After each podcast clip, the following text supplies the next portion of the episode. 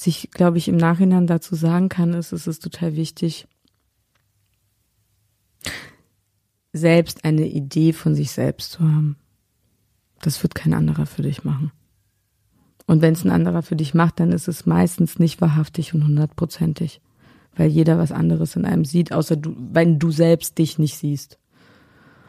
Und deswegen war es gut, dass ich traurig war, weil es mich dazu gebracht hat, dass ich noch viel intensiver mich damit beschäftigt habe und mir die Fragen gestellt habe, was möchte ich wirklich machen.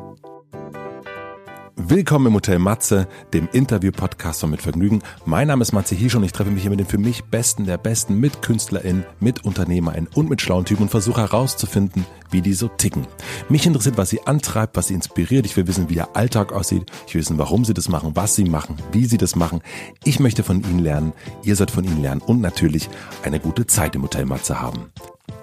Bevor ich euch meinen heutigen Gast vorstelle, möchte ich euch zuerst den Supporter vorstellen. Mein heutiger Supporter ist wieder Heinigen. Für viele, die hier häufiger zuhören, ich hoffe, das seid ihr alle, die wissen natürlich schon, dass Heinigen hier der Dauergast im Hotel Matze ist. Ich trinke das Heinigen 00 das ist das Heiligen, das genauso wie ich ohne Alkohol auskommt. Das wissen die meisten dann auch schon. Für mich, für mich steht es eine kleine Sommerpause an und ich freue mich schon sehr, denn normalerweise trinke ich das Heiligen 00 immer erst zum Feierabend, aber Sommerpause heißt für mich auch schon tagsüber Heiligen 00 zu trinken. Ich habe mir schon ein paar Kästen nach Hause bestellt, die ich dann mitnehmen werde. Das Heiligen 00 gibt es eigentlich überall, aber manchmal auch nicht und ich will natürlich auf Nummer sicher gehen. Da habe ich das bei Rewe bestellt. Gibt es wahrscheinlich auch bei vielen anderen Supermärkten, wo man das so bestellen kann. Ich freue mich auf die freie Zeit, die demnächst ansteht ansteht und auf viel Heinigen 00 am Tag und auch eine kurze Hose. Vielen herzlichen Dank an Heinigen und nun zu meinem heutigen Gast. Mein heutiger Gast ist Palina Roginski. Palina Roginski ist vor allem Moderatorin und Schauspielerin. Ich habe sie vor vielen, vielen Jahren durch MTV Home und auch ein bisschen durch das Berliner Nachtleben kennengelernt. Nach MTV Home ist sie zusammen mit Joko und Klaas in den Zirkus Halligalli eingezogen. Sie war Jurymitglied bei Got to Dance und hat in vielen sehr, sehr erfolgreichen Kinofilmen mitgespielt. Männerherzen, Traumfrauen, Willkommen bei den Hartmanns und gerade ist sie auch in Nightlife zu sehen. Seit letztem Jahr macht sie zudem einen eigenen Podcast, der nennt sich Podkinski und demnächst startet ihre Netflix-Show, ihre erste Netflix-Show Sing On Germany. Bei Palina, das kann man glaube ich sagen, ist auf alle Fälle sehr, sehr viel los. Wir sprechen über Sommerferien in Berlin, ihre Anfänge im Fernsehen und darüber, wie ihr ihre Intuition und eine kritische Selbstbeobachtung zu Beginn ihrer Karriere extrem geholfen haben und noch immer helfen. Wir sprechen über Fleiß, Anspruch, Faulheit und das Rampenlicht. In einem Interview sagte sie neulich, dass sie noch immer unterschätzt wird. Das fand ich sehr, sehr interessant, denn es gibt kaum jemand, der aktuell so erfolgreich ist wie sie. Ich wollte natürlich wissen, wie das zusammengeht. Der Erfolg und das Gefühl, unterschätzt zu werden. Wir sprechen über ihre Pläne, den Zeitgeist, den Unterschied zwischen Männern und Frauen und ihren Antrieb. Es hat sehr, sehr lange gedauert, bis wir endlich einen Termin gefunden haben. Ich glaube, zwei Jahre ist das jetzt in der Mache gewesen. Ich freue mich, dass es jetzt kurz vor der Sommerpause noch geklappt hat. Denn dies ist die letzte Folge vor der Sommerpause. Ende August geht es hier aber schon weiter. Ein kleiner Hinweis, am 31.08 sehr, sehr aufregend, erscheint mein erstes Buch. Das nennt sich Die Schule meines Lebens und versammelt die für mich wichtigsten Weisheiten und Lebenstricks aus über 100 Hotel Matze Folgen. Aber dazu erzähle ich ein andermal ein bisschen mehr. Ihr könnt ja schon mal bei Ecosia die Schule meines Lebens googeln und ein bisschen mehr darüber erfahren. Aber jetzt erst einmal viel Vergnügen im Hotel Matze mit Palina Roginski. Hallo, hallo. Wann bist du heute aufgestanden? Um acht. Ist es normal? Ja, mal mehr. Also ich weiß nicht, ich habe manchmal Phasen, in denen ich irgendwie ganz lange schlafe, also viel Schlaf brauche, so zehn, elf Stunden mhm. tatsächlich. Und dann gibt's Phasen, in denen ich gar nicht so viel Schlaf brauche. Und jetzt habe ich eine Zwischenphase. Eine sogenannte Zwischenphase. Ja, jetzt habe ich gerade, heute habe ich neun Stunden geschlafen, was echt ordentlich ist. Dann bin ich raus mit dem Hund. Ja. Bin so sechs, sieben Kilometer mit dem gelaufen. Machst du so Joggen mit dem Hund? Ich kann leider nicht, ich kann zurzeit gar nicht joggen, weil mir mein Knie sofort wehtut. Ich kann ein Kilometer joggen und dann fertig. Und dann kann ich drei Tage nicht laufen. Das sind aber, ich habe über, immer überall irgendwo Wehwehchen. Eieiei. Ja, das kommt, das sind so die Spätfolgen vom Hochleistungssport in jungen Jahren, glaube ich. So, wann hast du die? Ich glaube schon immer. Also, also Knie weiß ich noch, immer. Knie, da war mal irgendwann mal was, dass ich erinnere mich, dass du das mal irgendwo erzählt hast, mit, dass du irgendwas mit dem Knie hattest. Aber. Ich habe was mit den Knien, ich habe was mit dem Rücken, dann habe ich irgendwas mit der Hüfte, dann habe ich was mit den Füßen. Also es ist einfach, ich kenne es aber auch gar nicht anders, weil wie gesagt, wegen diesem Hochleistungssport, ich habe halt mit vier Jahren damals angefangen und dann, äh, das ist, das ist einfach so. Der Körper innerlich ist wahrscheinlich 70, äußerlich bin ich 35 und dann, das, das ist, das ist, kennt aber jeder Sportler, ist es einfach normal. Vor allem auch wenn ich dann, ich bin gerade, habe ich ähm, wieder angefangen, mehr Sport zu machen. Ich habe heute auch schon Sport gemacht, genau. Sehr Ja, gut. Ich war, wie gesagt, mit dem Hund draußen. Dann habe ich zu Hause, ähm, bin ich geradelt. Ich habe so ein Bike. Das ist ganz cool. So eine, so eine, habe ich so eine Session gemacht. Dieses Peloton. Und genau, ja. und dieses Peloton-Bike, das ist echt geil. Ähm, weil natürlich von alleine würde ich niemals irgendwie diese drei high-intense Intervallsequenzen machen und mir da einen abstrampeln. Das kriege ich nicht hin. Aber mit der Trainerin zusammen, weil da ist so, ein- das ist ein Bike und da ist ein Bildschirm drauf. Und dann kannst du dich immer in Kurse rein. Also du machst den Kurs an und radelst dann zusammen mit verschiedenen Leuten weltweit online und du hast eine Trainerin, die das, den Kurs macht. Ich weiß, und dass, dass Jan Köppen macht das auch immer. Der ist auch mal richtig. Und Jan und ich glaube auch Joko ist auch Peloton-mäßig am Ja, am, die am haben so ein Schuften. paar Leute ausgestattet Ja, ah, damit. Mhm. Daher und kommt das. Daher kommt es, ja. Ja, Jetzt hat sich doch direkt gelohnt. ja, ja, ja, ist nett, doch. Und wie ist das für dich, wenn du beim, also wenn du so Wehwehchen hast, nervt dich das? Also bei mir ist, ich merke so, wenn ich so Kleinigkeiten habe schon, Mhm. mich nervt das richtig. Also ich bin richtig, also wenn ich schon keine Ahnung. Wie so eine Mücke nachts. ja, es ist irgendwie, ich habe jetzt sowieso einen leicht dick, also so leicht angeschwollenen Finger. Ich weiß auch Oh, nicht warum. total unangenehm. Ja. Kennst du das? das Natürlich. Okay. Also wenn man oder wenn man sich am Papier geschnitten Ja. hat, oben in der Fingerkuppe, das merkst du ja die ganze Zeit. Es ist wirklich so eine Kleinigkeit. Ich denke dann immer an Gladiatoren oder an irgendwelche Krieger Voll. und Kämpfer und äh, Amazonen, die dann trotzdem weitergekämpft haben mit so irgendwie angeschossen und trotzdem überlebt oder an Bastian Schweinsteiger komplett blutend noch das Finale 2000 10? Nee, 2014, 2014, 2014, ja. 2014 in Brasilien noch gespielt, irgendwie mit diesem, mit dem ganzen Blut über dem Auge und das sind so, Ich würde keine zehn Meter durchhalten. ja, ich, ich krieg das schon hin, weil ich das, ja, es ist, es ist ganz komisch. Manchmal bin ich dann so ein Wehwehchenhase oder wie auch immer das heißt. Und dann wie so eine Mimose und dann ist es egal, ob die Schulter wehtut und dann durchziehen. Ich habe aber gelernt, dass man schon ganz doll auf seinen Körper hören muss. Und ähm, wenn man irgendwelche Verletzungen und äh, Schmerzen hat, dass ich direkt was dagegen tue. Ich mache mir direkt einen Salbenverband mit dem, mit der und der Salbe. Da muss auf jeden Fall Diclofenac sein, damit die Entzündung rausgenommen wird. Das mache ich mir dann drei Tage hintereinander, morgens und abends. Und dann ist es meistens weg. Oder halt eine Wärmschla Wärmflasche auf diese Stelle.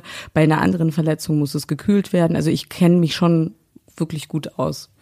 Hast du auch so Symptome, so Stresssymptome, die sich im Körper dann so zeigen? Ja, habe ich auch.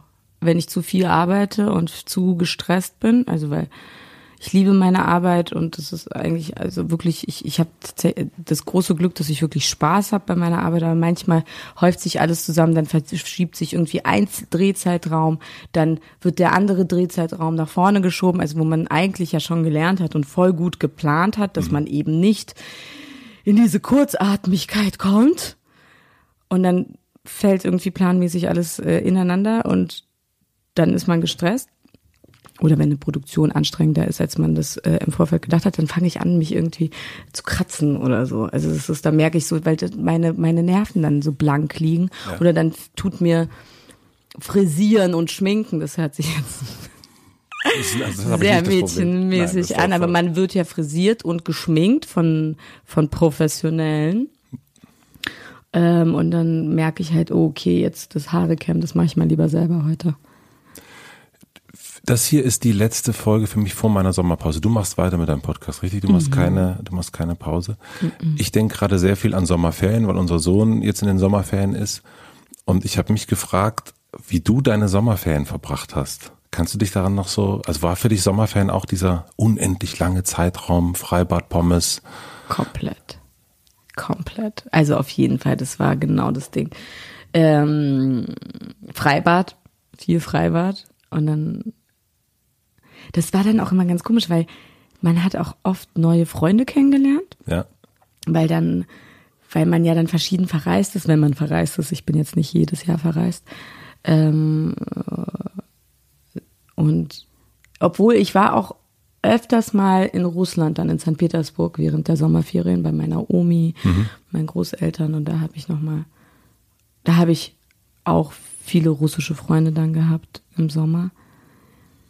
Man ist so frei, man ist einfach frei. Ich musste allerdings immer ein bisschen aufpassen mit dem Essen, weil ich dann natürlich richtig, haut man ja schön rein, jeden Tag Eis. Pommes Eis, ja. Ja, ja, Pommes Eis, das war's. Ja, und Döner.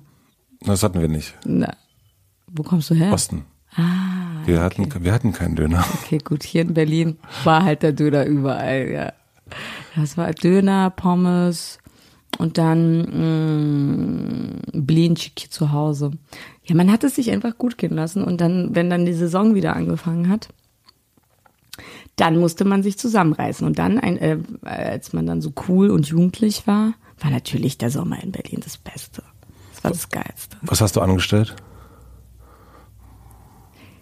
Ich kann mich nicht mehr erinnern. Tja, Das Hier- heißt hier ja wäre- schon einiges. Hier, hier wäre die erste Lüge. Nee, eben nicht, weil, hm, naja, weil es war echt schön. Weißt du, äh, kannst du dich noch an so einen Ärger erinnern, den du mit deinen Eltern hattest? Äh, sommermäßig, Berlinmäßig, ähm, der dir einfällt?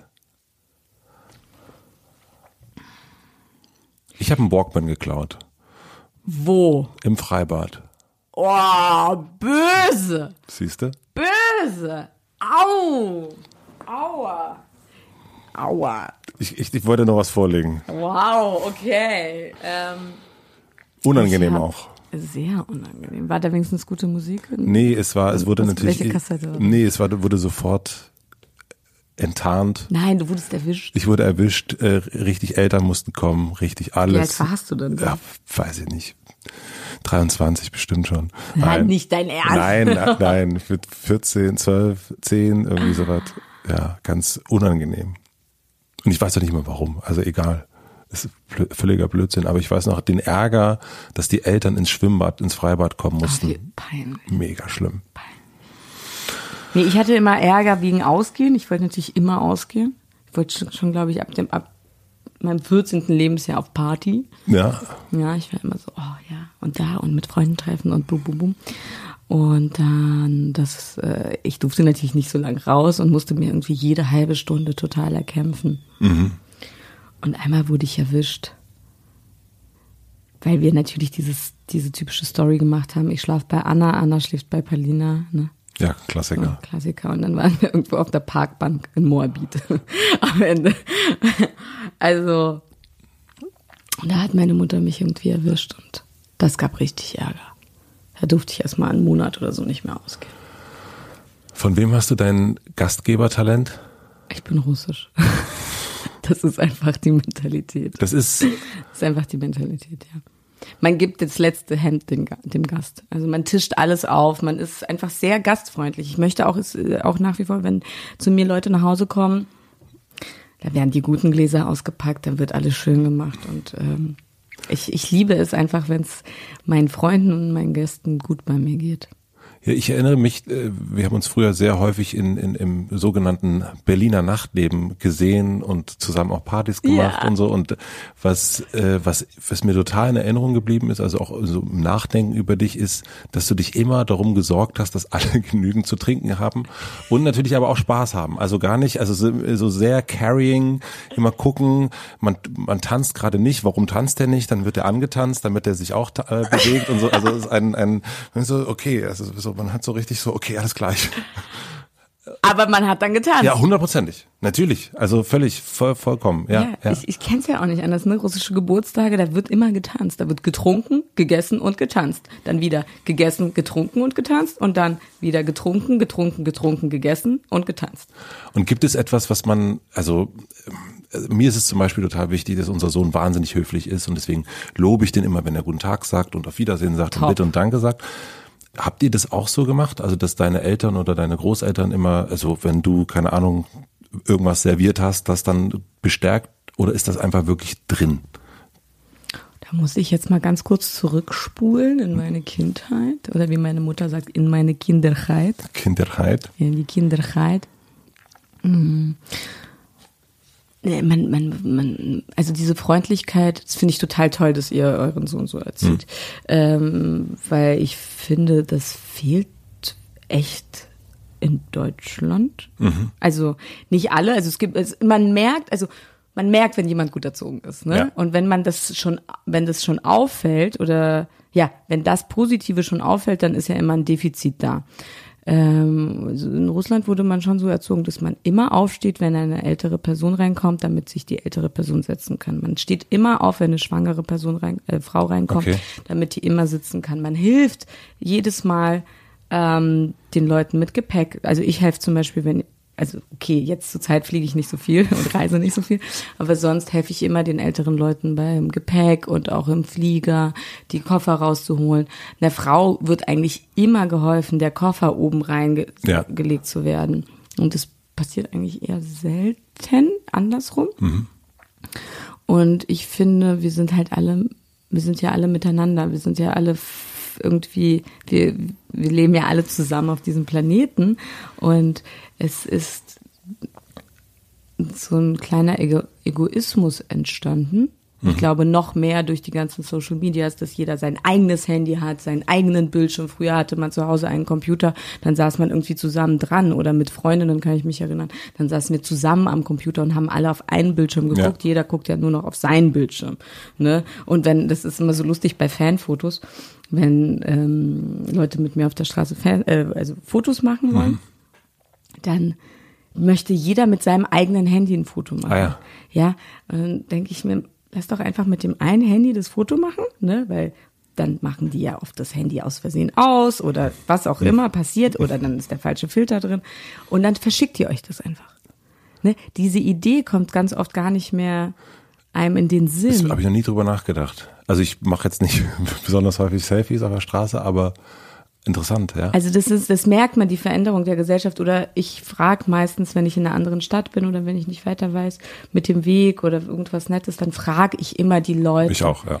Ich sitze nicht dann stundenlang vor dem Handy und suche mir das dann auf den gängigen Seiten raus und so. Das, ich, ich, ich, ich, ich erlebe gerne.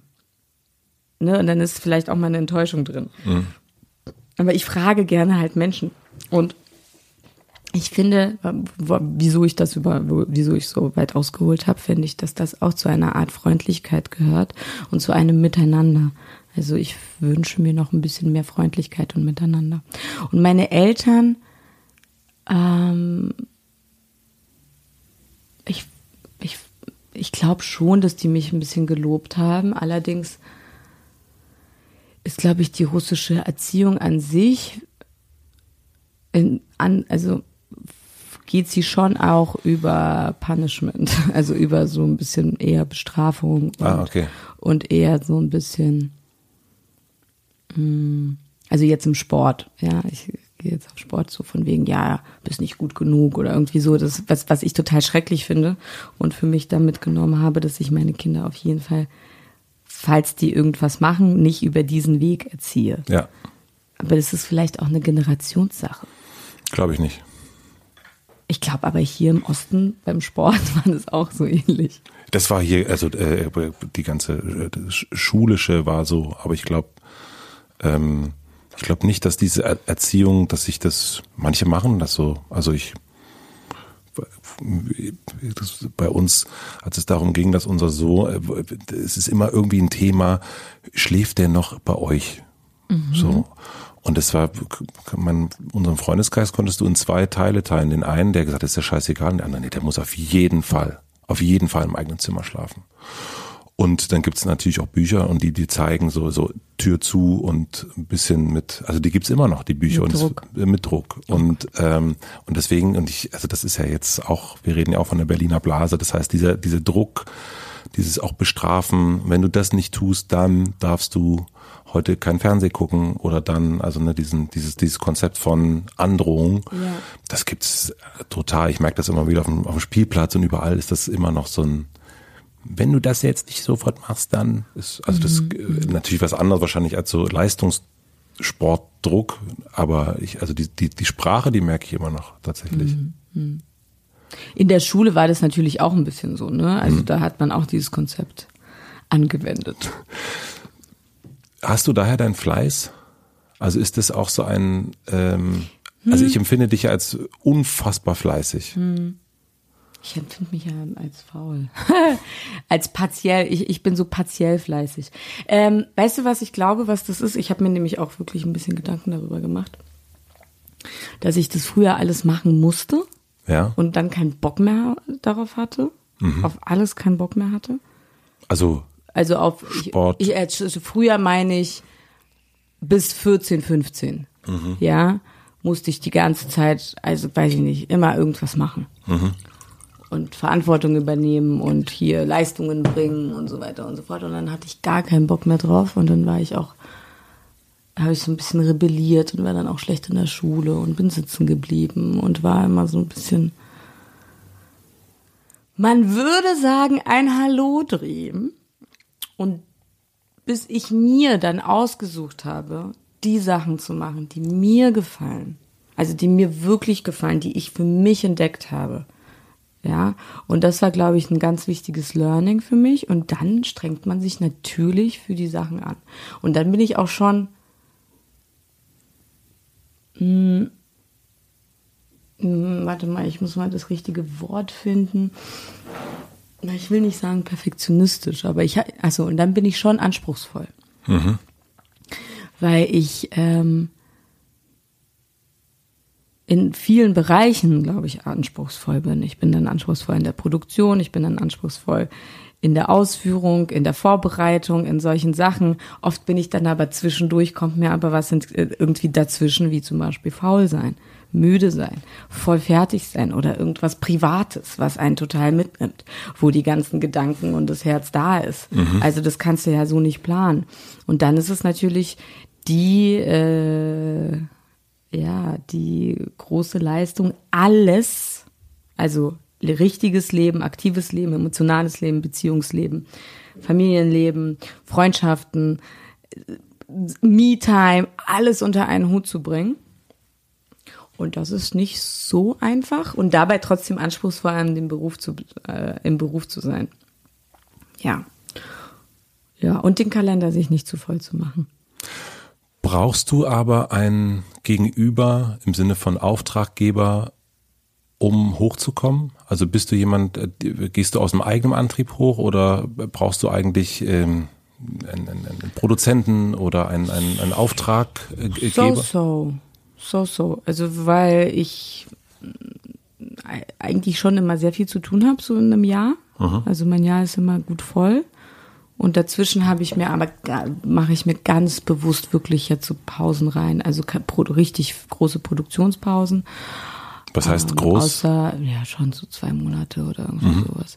Ähm, was ich halt ständig produziere, ist mein Podcast Budkinski. Das ist aber für mich ich liebe das und mhm. das macht einfach so viel Spaß, weil ich es liebe, mit Menschen zu quatschen und Sachen rauszufinden und irgendwas Neues zu erfahren. Ich finde, das ist, das, das bereichert ja einen auch, ne? Das gibt ja auch einem irgendwie.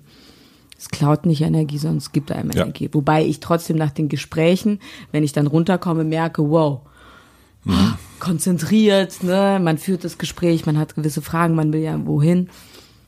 Ist auch natürlich ein bisschen anstrengend, aber das ist geil, es macht Spaß. Mhm.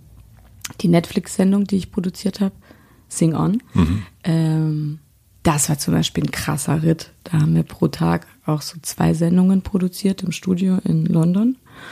Und ähm, wir wollten große Auftritte mhm. in jeder Sendung. Und jede Sendung hatte ein Motto. Girls Night, Boys Night, Summer, ähm, Rock. Was hatten wir noch? Nummer eins Hits, also ne, so mhm. Themen. Und zu jeder Sendung und jedem Thema hatten wir ein Opening. Also so richtig so Las Vegas mäßig Show, so eine mhm. Show, wie so ein Konzert. Ja, wir, wir wollten es groß machen. Und da habe ich zusammen mit einem ganz tollen Choreografen, mit dem ich schon mal zusammengearbeitet habe, mit Marvin A. Smith. Wer kennt ihn nicht? Ja, der hat echt mit Beyoncé gearbeitet, mhm. mit Britney Spears gearbeitet. Für Helene Fischer hat er ganz viele Shows mhm. produziert und das sind ja echt immer krasse Shows. Und wir haben halt zusammen diese Show, diese Openings gemacht und mit äh, Tanzen. Also viel Choreografie und ähm, das war schon nicht, das war schon nicht ohne. Also das war schon gut anstrengend. Und was war die Frage? Es ging eigentlich um die, um Auftrag, also ob du einen Auftrag brauchst, um hochzukommen Genau. oder ob du quasi äh, wie intrinsisch das sozusagen bei dir ist. Naja, wenn ich dann den Auftrag habe, dann will ich den geil machen, Ja. ne? Ja, wie bei jetzt bei dieser Show, weil das ist eine internationale Produktion gewesen und ähm, ich glaube, also wir machen Sing on Germany und es gibt auch Sing on Spanien und Amerika und da hat keiner irgendwelche Openings gemacht. Die haben einfach moderiert, die haben angefangen, der Moderator, das waren alles Typen, die haben moderiert, der eine ist irgendwie Sänger, der andere Schauspieler und die haben das nicht gemacht. Also man hätte das auch sein lassen können. Aber ich war jetzt natürlich so, yeah, und wenn wir das haben und boom, bam, boom, ah, uh, ah. Also, und es war total anstrengend. Und danach Warum willst du das? Weil das Spaß macht. Wenn man dann schon Entertainment macht, dann richtig. Weißt du? Dann, Ja. ey, dann füll die ganzen Farben aus. Die sind ja jetzt da.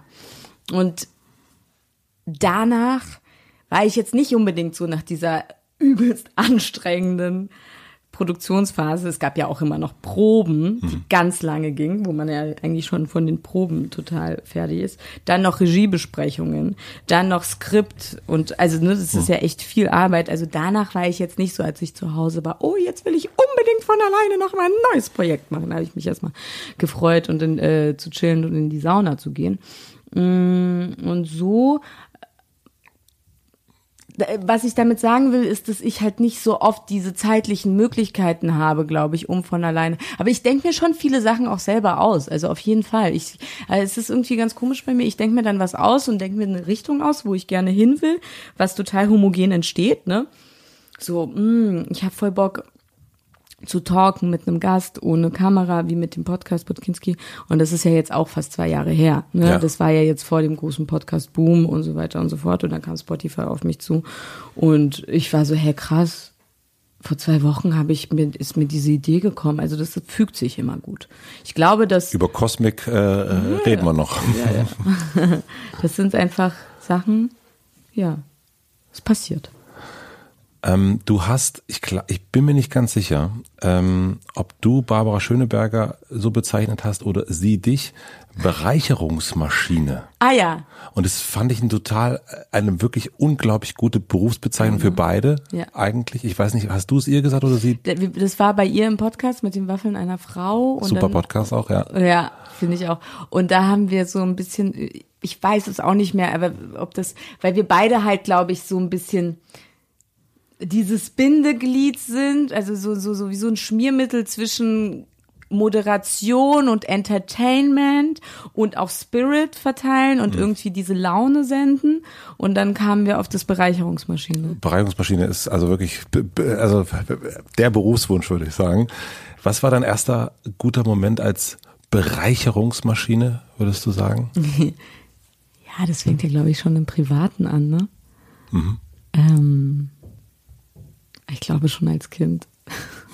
Ich bin immer zu meinen Eltern, obwohl Maschinchen da war, dann. da war ich das Nervmaschinchen, nicht das Bereicherungsmaschinchen. Bin ich immer zu denen hin und habe immer irgend, ich habe mir immer irgendwelche Tänze ausgedacht oder irgendwelche Performances. Ich habe immer performt. Und dann bin ich immer zu denen hin und habe mir irgendwie einen Tanz mal wieder ausgedacht und habe mich so die, es ging um die Anfangsposition vom Tanz.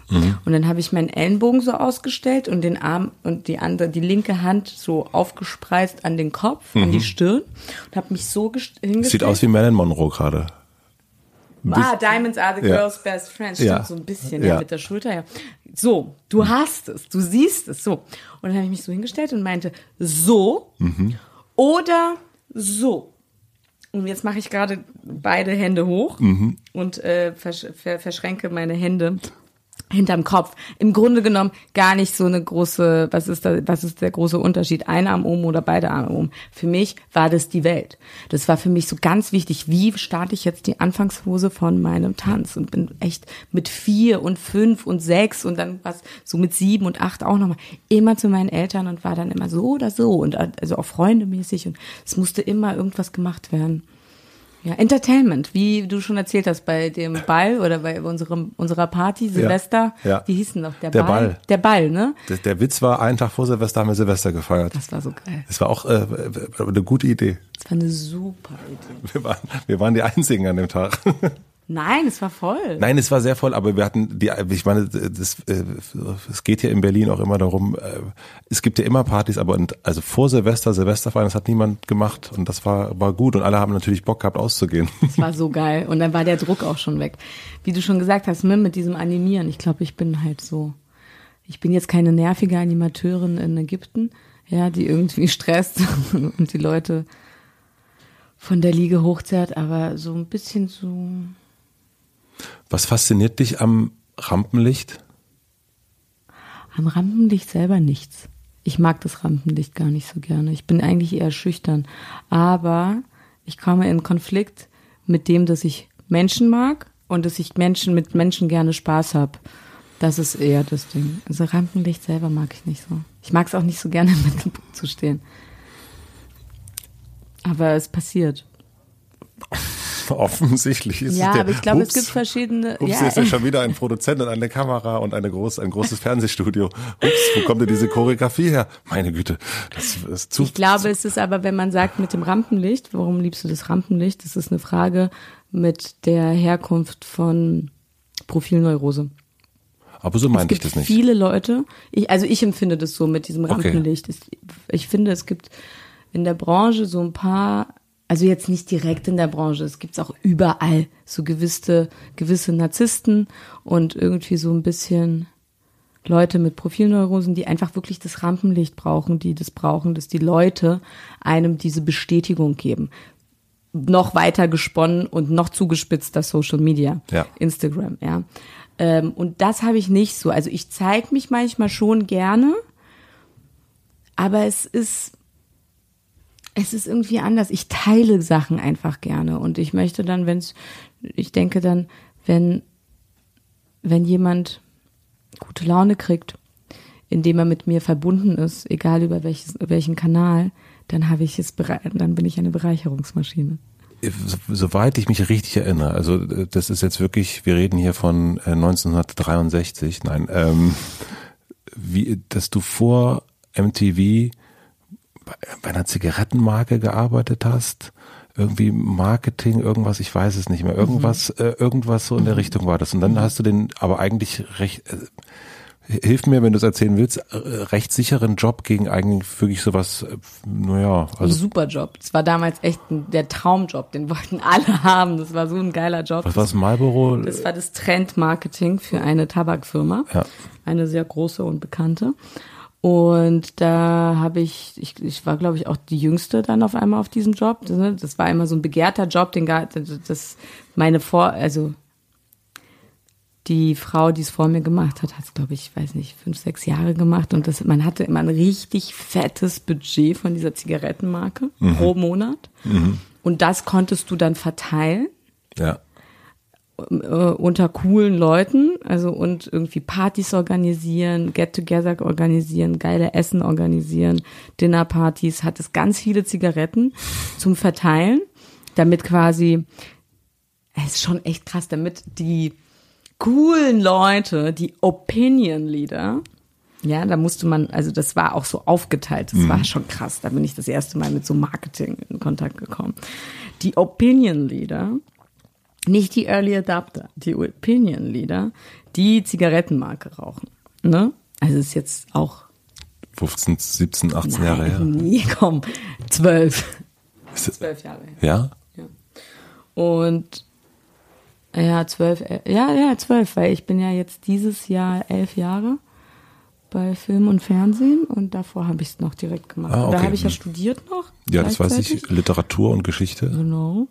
Und dann äh, kam dieser Job und ich habe ein super geiles Gehalt bekommen. Genau, und das ein daran sich, genau das. Super Job. Eigentlich, Mega das will man unbedingt machen. Alles safe. Und dann kommt aber das äh, zwielichtige Fernsehen, gibt weniger. Viel weniger, viel weniger. Das ist so einmal die Woche machst du so Vorhang auf und zu und du sprichst eine Werbung rein. Also äh, kündigst die Werbung an. Ja. Ja, ja. Aber warum bist du da, also warum hast du diesen ähm, total angenehmen Job mit der Zigarettenwerbung, äh, ähm, also äh, Tabak und so weiter, äh, gegen, gegen das zwielichtige Fernsehen, vermeintlich zwielichtige Fernsehen. Äh, warum hast du diesen Wechsel gemacht? Was hat dich interessiert? Meine Intuition hat es mir gesagt. Ich war total, also ich, es war echt eine harte Zeit. Ich musste wirklich viel darüber nachdenken, weil ich halt, wie gesagt, der Job war super. Ganz viel Geld bekommen, die Arbeit hat mir Spaß gemacht, ein Firmenwagen, Tankkarte, Handyrechnung übernommen, Internet, Spesen. Also so besser geht's nicht. Du kannst es dir nicht besser ausdenken, ja. Und dann kommt halt MTV. Und ich habe mir zwei Wochen habe ich hin und her überlegt, weil die Tabakmarke wollte nämlich nicht, dass ich dann halt auch MTV mache. Mhm. Und dann war ich so, okay, nee, dann, ich muss auf meine innere Stimme hören und auf mein Bauchgefühl. Ja, und dann habe ich gedacht, dann probiere ich es mal. Weil wenn nicht, ich war 21 oder 20, ich weiß nicht mehr. 21, glaube ich, und die haben mich genommen auf so einen Job und dann habe ich gedacht, gut, ich habe anscheinend irgendwie Talent für sowas. Mhm. Wenn das nicht klappt, dann mache ich einfach bei irgendeiner anderen Firma das Gleiche. Wenn das mit MTV nicht klappt. Und kannst du, also du, wenn, wenn dieses Hin und Her äh, zwei Wochen ging, was war am Ende das Entscheidende, was du gesagt hast, okay, das, also was hat dich dann ähm, mein Gefühl. Mh? Es war einfach nur das Gefühl. Kopf aus und in den Bauch rein. Spüren. Und so, wo habe ich mehr Schmetterlinge? Ah, okay. Oh, okay. Und gibt es. Und ich fand auch, dass das alles so mit so einem Druck war dann in der Firma, als ich dann gesagt habe, ich will vielleicht was anderes machen. Ähm, also ich fand es auch doof, dass die gesagt haben, nee, du darfst nicht beides machen, weil zeitlich wäre es sich total ausgegangen. Und da hat die junge Frau Bruschinski gesagt, na, nö, dann probiere ich mal das mit dem Fernsehen. Im Nebensatz haben auch alle gesagt, ich bin total irre und was für ein Idiot und bla bla bla, spinnst du und nö, nö, nö, so ein Job. Na, ich so, nee, ist okay. Ich glaube, die haben es auch nicht erwartet, dass ich Nein sage. Und das kannst du auch gut ausblenden im Sinne von, okay, mir sagt vielleicht mein ganzes Umfeld, bist du verrückt, und aber mein Bauch sagt, ich tue es. Ja, das ist das Wichtigste. Weil das ist ja mein Leben. Das ist ja mein Leben und das ist mein Spirit und das bin ich und ich weiß am allerbesten, was für mich gut ist das Ganze passiert natürlich meine Entscheidungen. Ich bin jetzt nicht, also im Wohle aller, ich gehe jetzt nicht irgendwie ellenbogenmäßig gegen irgendwas vor und ich merke auch dann schnell genug, wenn irgendwas nicht klappt. Das, da musste ich aber auch hin, ne, wenn mich mein Bauch da hingezogen hat, dann musste ich auch hin, um irgendwie eine Erfahrung zu, zu machen und eine Lektion zu lernen. Das gibt's auch. Ist nicht immer alles top. Äh, du hast in einem Mini-Nebensatz auch in diesem äh, Barbara Schöneberger Podcast gesagt, ähm, ich lese es mal kurz ab. Ja. Ich, ich war so traurig am Anfang. Ich war auch so traurig am Anfang meiner Karriere. Und es war so ein kleiner Nebensatz und dann war das wieder weg. Ja. Und, und es war genau in diesen, also es ging um, ja, um den Anfang. Warum warst du traurig am Anfang?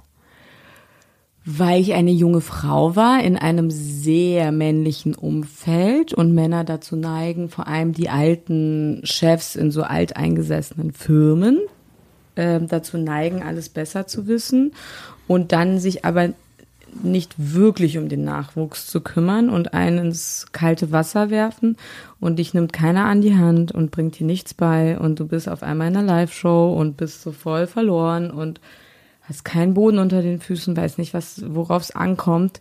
Alle sind damit beschäftigt, die Show zu machen und äh, ihr eigenes Ding zu machen.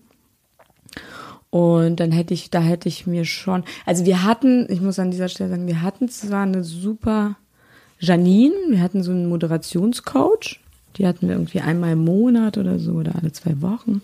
Das war ganz gut mit ihr, aber ich glaube, das wäre total toll gewesen, also und meine Freunde waren auch für mich da, muss ich auch noch sagen. Ähm, aber es wäre schön gewesen, wenn ich noch mehr moralische Unterstützung irgendwie bekommen habe, hätte. Am Anfang, ne? Also mhm. es hat sich dann natürlich später alles verändert, als ich dann mein mein Feld gefunden habe und es mir gesucht habe. Was ich, glaube ich, im Nachhinein dazu sagen kann, ist, es ist total wichtig, selbst eine Idee von sich selbst zu haben. Das wird kein anderer für dich machen. Und wenn es ein anderer für dich macht, dann ist es meistens nicht wahrhaftig und hundertprozentig, weil jeder was anderes in einem sieht, außer du, wenn du selbst dich nicht siehst. Und deswegen war es gut, dass ich traurig war, weil es mich dazu gebracht hat, dass ich noch viel intensiver mich damit beschäftigt habe und mir die Fragen gestellt habe, was möchte ich wirklich machen? Und wie sah das Bereicherungsmaschinenbild von dir selber aus, beruflich? Also was hast du damals gedacht, was das mal werden könnte? Ich habe, ich wusste einfach, ich mag Film total gerne. Ich möchte gerne in Filmen mitspielen. Das macht, weil ich da, ich hatte nämlich eigentlich vor MTV schon bei dem Film Männerherzen mitgespielt, so eine kleine Rolle. Das war natürlich, das war irgendwie, hat sich alles überschnitten damals in der Zeit. Und ich wusste, dass ich auf jeden Fall nicht äh, so nervös in einer Show mich befinden möchte und die Werbung ansage. Mhm. Das war so, das fand ich total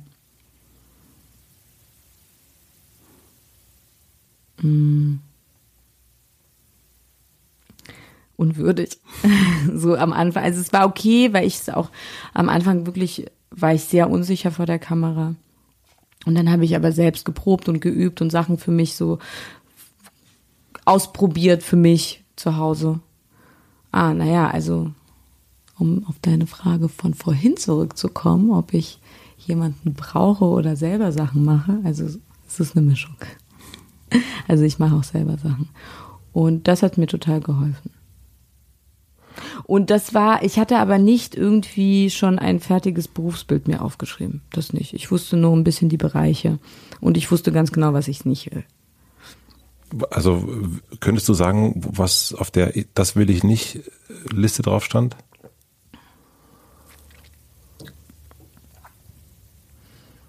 Na, ich möchte einfach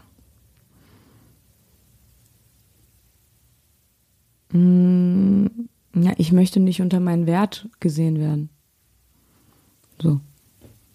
Und dafür musst du ja erstmal deinen Wert kennen. Also Wert mhm. im Sinne von, was kann ich und wo kann ich mich verbessern, was kann ich besser machen. In mir selber, ne? Wo, wo habe ich noch Unsicherheiten und sowas. Und um, um da auch wieder dieses äh, Eigenbild und Fremdbild ist das, also ich habe jetzt davor äh, Sascha Lobo hier interviewt und der sagte, er braucht eigentlich, er guckt sich seine Sachen oder hört sich seine Sachen nie an, aber er nimmt immer sozusagen die Kommentare, das Feedback von außen und da baut er sich sozusagen sein, also sein, sein Feedback-Mechanismus. Mhm. Wie hast du das gemacht? Wahrscheinlich anders. Du hast anders. zumindest so, du hast direkt so geguckt, auf keinen Fall so. Keinen Fall. nee, weil das ist ja, also es ist auch, ne, wenn es für ihn funktioniert, super, ne? Jeder mhm. hat sein eigenes System. Ja. Jeder funktioniert anders. Deswegen, mhm. also bei mir würde das so nicht funktionieren. Mhm. Ähm, wobei ich schon auch gucke, was mir meine Zuhörer und Zuschauer schreiben. Mhm. Vieles kannst du einfach direkt in, in, die Tonne kloppen und nicht ernst nehmen. Mhm. Ne? Äh, du dumme Kuh oder irgendwie solche Sachen, ne? Mein Gott. Ja. Whatever. Ähm, aber sonst geben die mir eigentlich schon, also es ist schön zu sehen, dass das, was ich mache, dass das auch so ankommt bei den Frauen. Ja. Meistens bei den Frauen. Ja. Äh, bei Männern auch. Es gibt auch wirklich tolle, tolle, tolles Feedback auch von Männern. Also es ist gemischt. Und ich habe das am Anfang so gemacht, dass ich mir ah, über meine Schamgrenze gesprungen bin und mir meine Sachen angeschaut habe und mir das echt sehr weh getan hat, wie ich da, weil man selber ist ja auch total kritisch mit sich. Und bis ich mich dran gewöhnt habe, mich, mich zu, anzugucken, ne, wie ich aussehe von außen, weil meistens kennt man ja nur eine Perspektive von sich und zwar die, die du im Spiegel siehst. Mhm. Kennst ja noch nicht mal die Perspektive von der Seite, von hinten und solche Sachen, ne? Oh mein Gott, wie sehe ich denn von der Seite aus? Oh Gott, was ist denn meine Haltung? Ne? Damit musst du ja erstmal irgendwie klarkommen mit so einer extremen Selbstreflexion und aber das hast du genau gemacht. Das habe ich gemacht. Und das, das war wirklich ein Trauen wahrscheinlich. Hä? Das ist wirklich ein Trauen, glaube ich, oder? Also ein, dieses ein Trauen, ein sich wirklich ein Trauen, ein, ein sich trauen, trauen ein, ja, ein, ein sich trauen, ja. Zu sagen, so jetzt gucke ich mir das an und ich gucke das mit einem kritischen Blick an, den man ja sowieso schon hat, wahrscheinlich. Mhm, mhm, ja. Und dann habe ich gedacht, okay, was kann ich verbessern? Ich möchte mich einfach ein bisschen wohler fühlen. Und dann habe ich mich gefragt, wie kann ich mich wohler fühlen, ne? Und so. Und dann? Und dann habe ich es gemacht. Und dann bin ich da durch. Es ist, glaube ich, aber weißt du, dadurch, dass ich halt mit dieser Gymnastik und mit so einem Sport schon, seitdem ich vier war, noch in der Sowjetunion angefangen habe und schon immer eine russische Trainerin hatte, was halt echt nochmal ein, ein Härtegrad äh, höher ist, Sport funktioniert so. Du schaust dir deine Fehler an, du schaust dir deine Übungen an, du gehst an diese Sachen, an die du, die du verbessern musst. Okay, ich habe keine Kraft, ich mach, ich mach halt, ich muss dann anscheinend noch mehr Krafttraining machen, bin aber super beweglich. Das ist ja wenigstens gut. Okay, schön, da haben wir mal was. Oder zum Gerätetraining. Ich musste jeden Tag 100 Mal mit rechts den Ball werfen, 150 Mal mit links den Ball werfen, weil ich Rechtshänderin bin und links halt nicht so gut geworfen und gefangen habe. Also solche Sachen Sachen haben mir, glaube ich, einfach gut getan und was gebracht. Aber in dem Bereich dann der, der Selbstreflexion dann doch eher wirklich selbst. Also selbst sich hinsetzen, angucken ja. und, und merken, okay, das ist noch nicht so geil, das, das dann eben nicht vom Außen zu nehmen. Ja, auf jeden Fall. Wir machen eine klitzekleine Werbeunterbrechung. Mein heutiger Werbepartner ist Moulin Rouge, das Musical. Sicher habt ihr schon mal von dem berühmten Nachtclub Moulin Rouge in Paris gehört. Dazu gibt es exklusiv in Köln ein spektakuläres Musical, das im Jahr 1899 spielt und auf dem gleichnamigen Oscar-prämierten Film von Bess Luhrmann basiert. Nicht nur der Film, sondern auch das Musical konnte schon zahlreiche Zuschauerinnen und Zuschauer begeistern und gilt deswegen als das aktuell erfolgreichste Musical in Deutschland. Es hat sogar schon zehn Tony Awards abgestaubt. Falls ihr nicht wisst, was die Tony Awards sind, ich wusste das auch nicht. Es handelt sich dabei um den wichtigsten Theater- und Musicalpreis, also quasi vergleichbar mit dem Oscar in dieser Kategorie. Sollte man sich also nicht entgehen lassen, das Musical. Wenn ihr nun Lust habt auf große Emotionen und einen Soundtrack quer durch die Popmusikgeschichte, solltet ihr euch ein Ticket sichern. Das gibt es bereits ab 59,90 Euro und den Link findet ihr natürlich wie immer in meinem Linktree in den Shownotes. Vielen Dank an Moulin Rouge, das Musical, für die Unterstützung dieser Folge. Und nun zurück zum Gespräch. Wenn wir dann mal vorspulen, ähm, nämlich äh, 2020, ist das ähm, also ich glaube, ich weiß gar nicht, wann wir uns, ich habe das auch überlegt, wann wir uns letztes Mal sehen, ich glaube so vor drei Jahren gefühlt. Ich weiß es aber wirklich, also so, weil wir, ich gehe nicht mehr aus. Ähm, es hat sich, also ich, ich wüsste nicht, ich erinnere mich irgendwie an der Torstraße, dass wir uns da mal mit meiner Frau irgendwie das so stimmt. gesehen haben. Ja. Aber mehr, also weiß ich nicht. Und dann bei, zu den Hartmanns haben wir ein kurzes so ein GIF-Interview miteinander stimmt, gemacht. Stimmt, das in, in dem Hotel da. Genau. Ne? Ja. Das könnte so die letzte ja. Sache gewesen sein. Und was für mich so von der Außenwelt, die es ja jetzt auch ist, ist es wirklich ein, es ist so, meine Güte, das ist also so, Sky is the limit. Also äh, wie, wie groß das geworden ist, wo du überall mitspielst, wie, du, wie die Wahrnehmung deiner mhm. Person ist, die ist ja nicht mehr sozusagen Palina im Prinz Charts äh, gibt, ein, äh, gibt, ein, gibt ein Sekt aus, sondern das ist äh, es ist was anderes. Ja, also so ein äh, Größen Bekanntheitsgrad mäßig und ich glaube, also Klaas hat das sehr schön gesagt, finde ich. Es gibt eigentlich sowas, wie dich gibt es eigentlich nicht, so einen Star, also ein deutscher mhm. weiblicher Star. Wow. Und was ich, was mich total in der Vorbereitung überrascht hat, ist ein Satz aus dem Tagesspiegel in diesem Jahr. Und da sagst du, ich muss leider sagen, ich werde immer noch sehr oft unterschätzt. Mhm. Und da habe ich gedacht, hä? Wie, also hä, wie geht das zusammen? Mhm. Kannst du nachvollziehen, dass ich das nicht verstehe? Also das Gefühl, also mein Gefühl ist ähm, äh, Star ja. und das, äh, äh, das der Blick von außen und der eigene Blick ist, ich werde unterschätzt. und, und dann denke ich so, okay. We have to talk an, about that. Ja, es kommt drauf an, welche, in welchen Bereichen, ne? In ja. welche Bereiche man geht die äußere Wahrnehmung ist ja alles super, Gott sei Dank, ne, scheint ja dann die Arbeit Sinn zu machen. Die Arbeit macht also nach außen, also das, das kann ich so. Ja, aber weißt du, hinter den Kulissen ist dann halt oft, dass man ja, so, dass man dann manchmal die denkt, beste Antwort. Oh, komm, Leute. Weiß ich nicht. Also vor allem, ich würde es aber vielleicht ein bisschen genauer sagen. Bitte. Dass es nicht unbedingt eine Unterschätzung ist, sondern manchmal Weißt du, vielleicht geht es einfach darum, dass ich einfach weiß, wie man jedes Mal bei jedem Projekt, bei jedem Film, bei jeder Sendung, bei allem allen immer dahin kommt zum Endresultat. Und dadurch, dass ich halt einfach so gut das Backstage kenne und das ganze, den ganzen Hintergrund, ist es dann irgendwie, ja, dann, man sieht einfach die Realität. Und du meinst mit dem Unterschätzen, dass du, dass dieser erfahrene oder geschulte Blick, den du hast, dass der unterschätzt wird? Meinst du das damit? Ja, das ist auch oft so, ne? Dass man halt eine Frau ist. Es ist tatsächlich immer noch so eine Frau und dann irgendwie gerne eine äh, Schlangenhose trägt, ne? Dann denken die Leute. Schlangen? Ja. Ein Schlangenprint. Ein Schlangenprint, weil man halt gerne irgendwie auf coole Klamotten steht und irgendwie äh, sich auch gerne mal hübsch macht und Lippenstifte mag und gewisse Sachen und Haare sich irgendwie besonders stylt.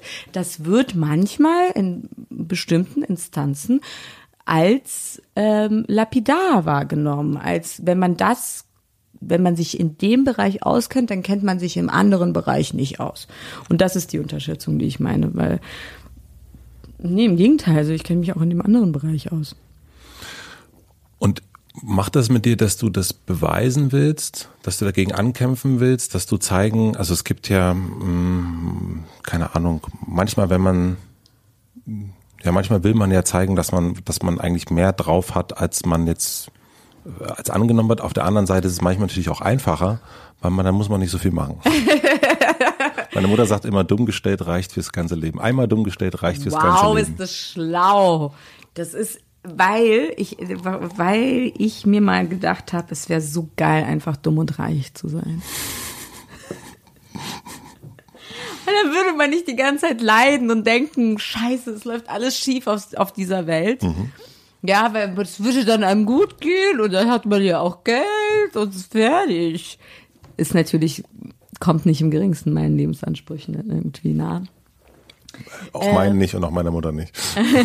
ich möchte einfach, dass es sich ein bisschen ändert in der Gesellschaft, auch bei den Leuten, nicht nur draußen, sondern auch die in gewissen Positionen sitzen.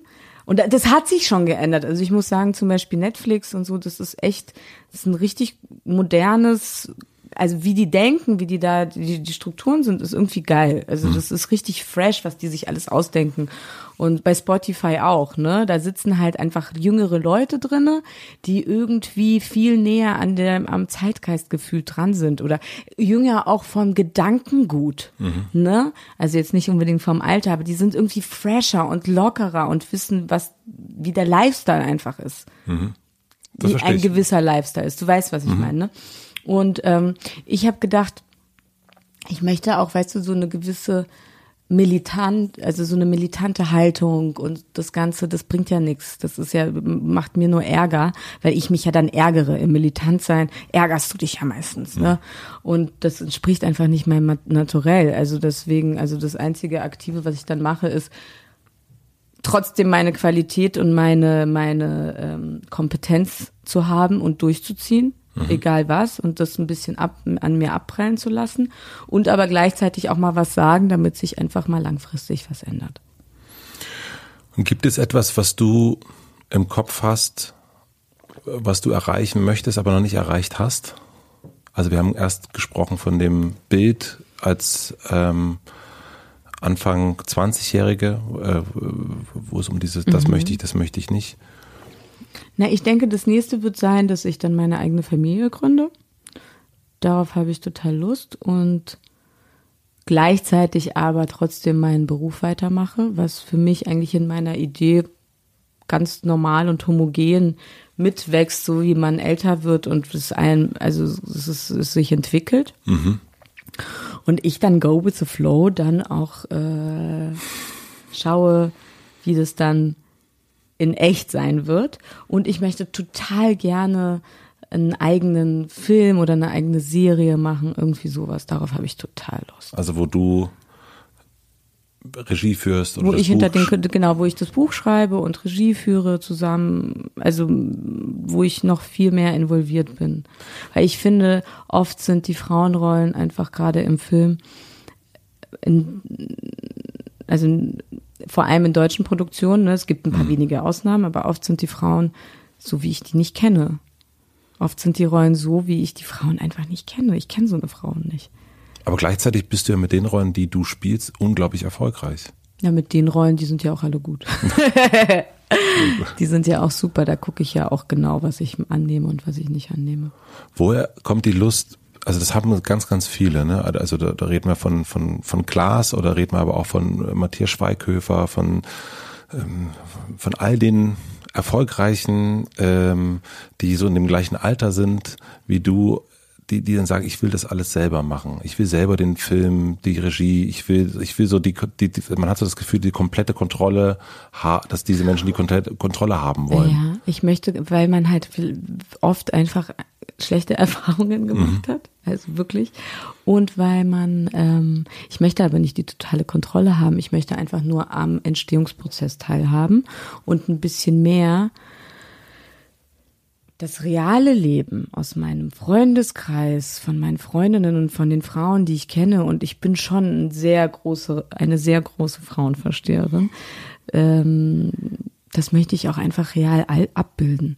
Und ich finde, das fehlt nach wie vor im Mainstream. Das gibt's ab und an. Annika Decker mhm. kriegt das gut hin. Da haben wir auch einen Film zusammen gemacht, Traumfrauen. Ja. Und also es gibt immer wieder vereinzelt, aber das ist so selten.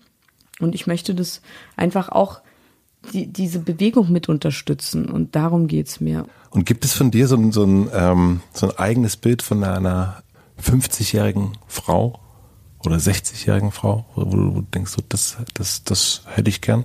Ja, ja, also so bis 60 bin ich glaube ich noch nicht gegangen, also 50. Kenne ja auch ein paar jetzt, die fast 50 sind. So auch aus meinen Freundeskreisen, ne, weil ich früher halt äh, und nach wie vor, ich habe viele Freunde, die sind 10, 11, 12, 13 Jahre äh, älter als ich. Äh, ich habe auch Freunde, die sind äh, 10 Jahre jünger als ich. Mhm. Und da, da ist das 50 gar nicht so weit entfernt. Und wie viele DJs sind zum Beispiel 50 mhm. ne? und irgendwie noch unterwegs und cool.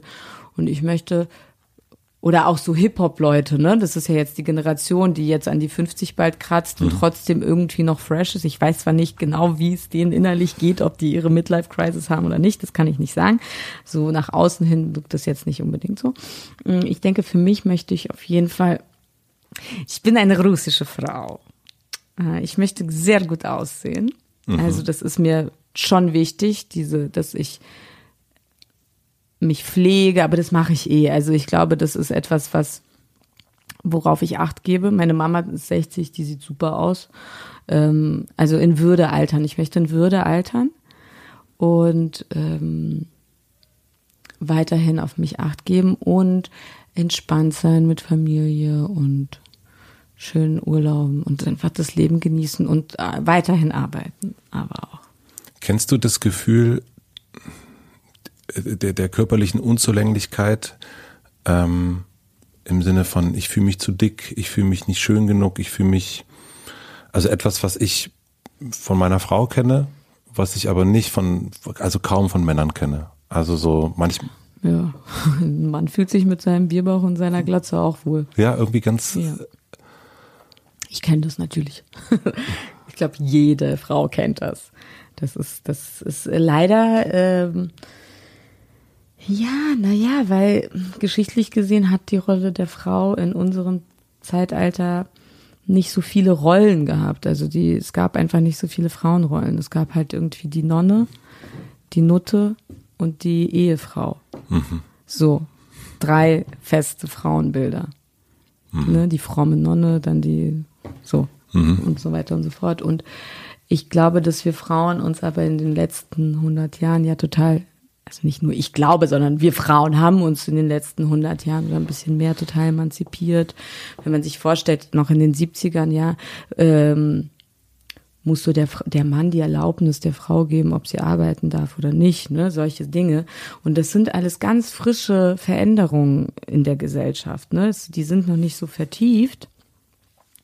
Und ähm, diese ganzen Rollen gibt's noch nicht so lange.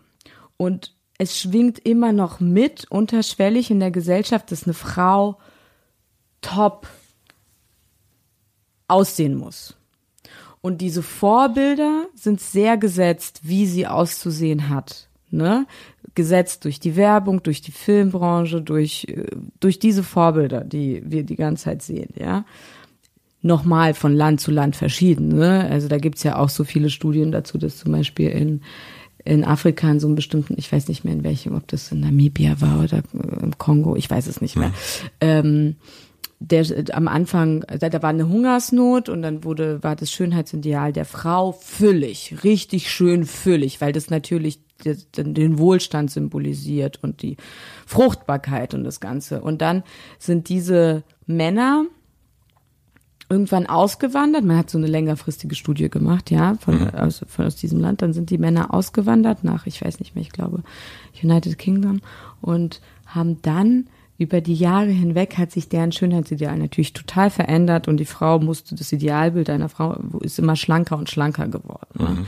Also da hängen ja so viele soziale Studien mit unter, wie die Frau auszusehen hat und ähm, was momentan passiert, was total geil ist, ist halt der große Hashtag Body Positivity, mhm. dass halt dass man eben zu seinem Körper steht. Lizzo, die Rapperin, ich liebe die. Also die ja. ist so geil. Die ist einfach so geil, was die immer postet. Das ist der Hammer. Ich liebe sie. Also immer. Die ist ja sehr übergewichtig und die zelebriert mhm. ihren Körper und zieht sich eigentlich, würde man ja in der Gesellschaft sagen, nicht ihrem Körperbau entsprechend an. Mhm. Aber die ist so natürlich, wenn ich mich als Frau fühle, fülle, fühle und fülle, dann ziehe ich das erst recht an. Ähm, und das ist aber alles so frisch. Das sind so frische Veränderungen und die sind jetzt erst bei den Frauen angekommen, ganz wenig bei den Männern, aber auch, also dieses ganze kritische, mhm. das ist, also sich gegenseitig kritisieren bei Frauen und man hat so auszusehen und dem, die Männer geben vor, wie man auszusehen hat und so weiter und so fort. Das ist halt leider sehr also es, äh, auf der einen Seite verändert sich das gerade und löst sich ein bisschen auf und die echte Frau kommt zum Vorschein, damit sie sich fühlt, ja. Also so, stopp. Und die echte Frau kommt zum Vorschein, so wie sie sich fühlt. Mhm. Auf der anderen Seite passieren aber gleichzeitig mit dem ganzen Social Media und Instagram ja eine schon fast Roboto, also nee, nicht Robotorisierung. Ja, so, es ist ein sehr extremes Schönheitsideal. Mhm. Gleichzeitig. Und das ist für uns Frauen psychologisch alles sehr schwer zu tragen. Weißt du, einerseits werden wir kriegen wir das anerzogen, dass wir so und so auszusehen haben. Wenn wir so und so nicht aussehen, kriegen wir natürlich irgendwie total äh, Minderwertigkeitskomplexe, dann fühlen wir uns unwohl und so weiter und so fort. Ähm, gleichzeitig kommt Gott sei Dank diese Body Positivity. Andererseits, da gibt's aber den Parallelstrang von wegen, jetzt muss die Nase klein sein, die Augen groß, die Lippen groß, der Arsch. Also es ist sehr schwer. Wie schützt du dich davor? Also jetzt mal so ganz, also diesen ähm, dass du dich nicht schlecht fühlst, weil du erkennst, keine Ahnung, hier habe ich eine Zellulite oder irgend sowas. Das ist einfach so. Okay. Es ist einfach so. So, das, das versuche ich mir dann, wenn ich was Neues entdecke, denke ich mir, ja, wir Frauen haben weicheres Bindegewebe, weil sich unser Körper auch für die Babys ein bisschen ziehen muss. Ne? Mhm. Das Gewebe muss ja weich werden, damit wir unsere diese Körperveränderungen überhaupt schaffen. Das ist so. Okay, ich habe mir jetzt aber auch was gegen Zellulitis gekauft, weil ich gedacht habe, okay, man kann es ja auch ein bisschen vorbeugen, dass ich jetzt nicht komplett wie eine Mondlandschaft aussehe. Wäre dann aber auch, müsste ich auch einfach akzeptieren und damit lernen, umzugehen. Was ich meine, also ich, ich denke, es gibt, wir altern eh, mhm. Wir verändern uns eh, aber wir können ein bisschen auf unsere Gesundheit achten. Ja, ich glaube, das ist so ein bisschen der Schlüssel. Wenn wir immer wieder eine, eine gute Entgiftungskur machen und uns einfach gesund fühlen und auf uns aufpassen, weil wenn ich meine so, so mit meinem Essen wieder bewusst bin und aufpasse, dann verliere ich auch diese tatsächlich überschüssigen Funde, mhm. was Ablagerungen sind, was Gifte sind. Die gehen dann weg und dann fühle ich mich viel besser, ich bin viel leichter, wie ich mich fühle und das ist auch gut. Also ich gehe dann eher über den Gesundheitsaspekt an meine Schönheit ran, ja. An die Tempelpflege. Und die Tempelpflege ist in dem Fall mein Körper. Wenn, wenn das jeder für sich, glaube ich, machen könnte, dann wäre das auf jeden Fall für die Psychologie und alles viel gesünder. Wir machen eine klitzekleine Pause. Hier kommt die Werbung. Mein heutiger Werbepartner ist Upway. Wer mich in Berlin unterwegs sieht, wird mich meistens auf meinem Fahrrad sehen. Ich mag öffentliche Verkehrsmittel nicht so besonders und ich habe auch das Gefühl, dass ich mit dem Fahrrad oft viel, viel schneller unterwegs bin. Und wenn die Strecke mal zu lang ist, dann nehme ich unsere Firmenschweibe. Wir haben eine gelbe Firmenschweibe. Ich bin jetzt auf Upway gestoßen dort gibt es den perfekten Kompromiss zwischen Fahrrad und Moped. Unter www.upway.de, da schreibt man U-P-W-A-Y, findet ihr eine riesige Auswahl an refurbished E-Bikes. Und diese wurden von professionellen Mechanikerinnen und Mechanikern auf Herz und Nieren getestet und erneut, um die Qualität und die Sicherheit jedes Bikes zu garantieren. Dadurch habt ihr mehrere Vorteile. Ihr kauft günstig ein neuwertiges, gebrauchtes E-Bike, was ressourcenschonend ist, weil es nicht nochmal neu für euch hergestellt werden muss und seid mit jeder Fahrt nachhaltig dadurch unterwegs, auch wenn die Strecke mal zu lang ist fürs, ich sage jetzt mal, normale Fahrrad. Denn wer sagt denn, dass man sich da nicht ein bisschen Unterstützung holen darf? Wenn ihr euch für dieses Jahr sowieso vorgenommen habt, mehr in Bewegung zu sein, aber immer wieder Ausreden findet, das Fahrrad doch stehen zu lassen, dann solltet ihr unbedingt mal im Onlineshop von Upway vorbeischauen. Wer sich dort für ein refurbished E-Bike entscheidet, spart mit dem Code HOTELMATZE weitere 5% auf sein Wunschmodell. Den Link und den Code findet ihr wie immer natürlich auch im Linktree in meinen Shownotes. Vielen Dank an Upway für die Unterstützung dieser Folge. Und nun zurück zur Folge ich als Mann bin dann manchmal in einer, ähm, jetzt, jetzt geht's in die Ratgeberecke, Achtung, ähm, ich weiß manchmal nicht, was ich da machen soll an so einer Stelle. Im Zweifel sehe ich es nicht.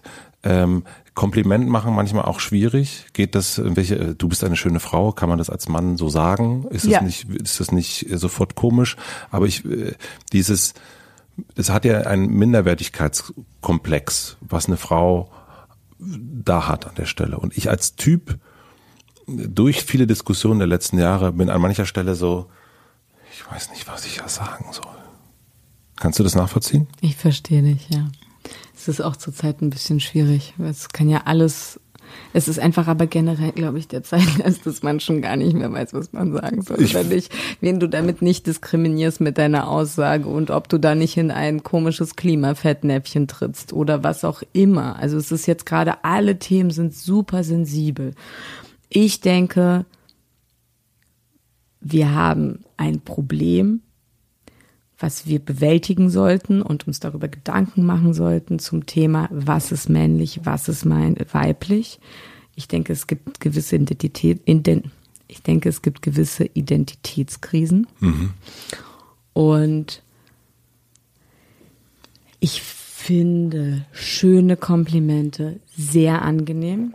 Auch von, egal von welchem Geschlecht. Ja, mhm. weil ich glaube, es geht ja auch um die Temperatur, mit der du das Kompliment sagst und mhm. wie du das sendest. Und wenn du es schön sagst, ähm, du bist eine wirklich schöne Frau. Mhm.